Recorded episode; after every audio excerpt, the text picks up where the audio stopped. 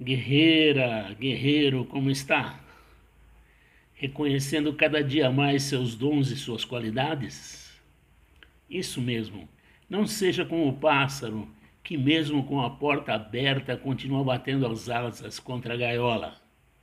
Voe livre para as glórias da vida. Hoje, uma história real de como o amor ajudou a mudar o destino de uma pessoa. É bem curtinha, me acompanhe.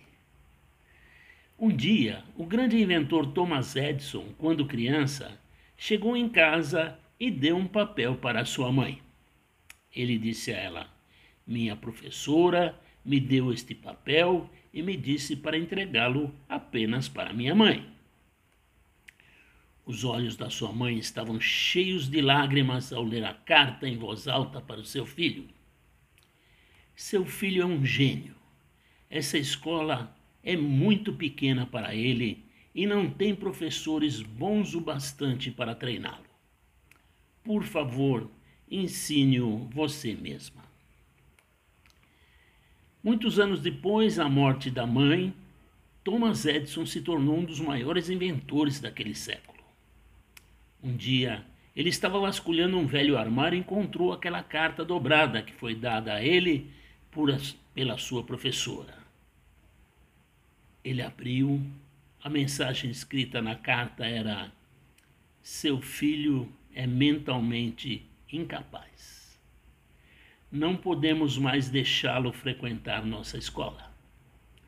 Ele está expulso. Edson ficou emocionado ao ler aquilo. Então ele pegou o seu diário e nele escreveu: Thomas Alva Edison era uma criança mentalmente incapaz, cuja mãe o transformou no gênio do século. O ensinamento aqui é que o amor e dedicação daquela mãe ajudaram a mudar o destino daquela criança. Eu trago aqui algumas frases para ilustrar essa nossa conversa. O amor de mãe por seu filho é diferente de qualquer coisa no mundo. Ele não obedece lei ou piedade. Ele usa todas as coisas e extermina sem remorso tudo o que ficar, tudo que ficar em seu caminho. Agatha Christie. O amor de mãe é o combustível que capacita um ser humano comum a fazer o impossível. Marion Garrett. O amor de mãe é a mais elevada forma de altruísmo. Machado de Assis. E esta preciosidade para finalizar. Amor de mãe vence preconceitos, supera os limites, enfrenta todos os desafios e te ajuda a vencer. Amor de mãe, só Deus para entender simplesmente amor. Bárbara Andrielli.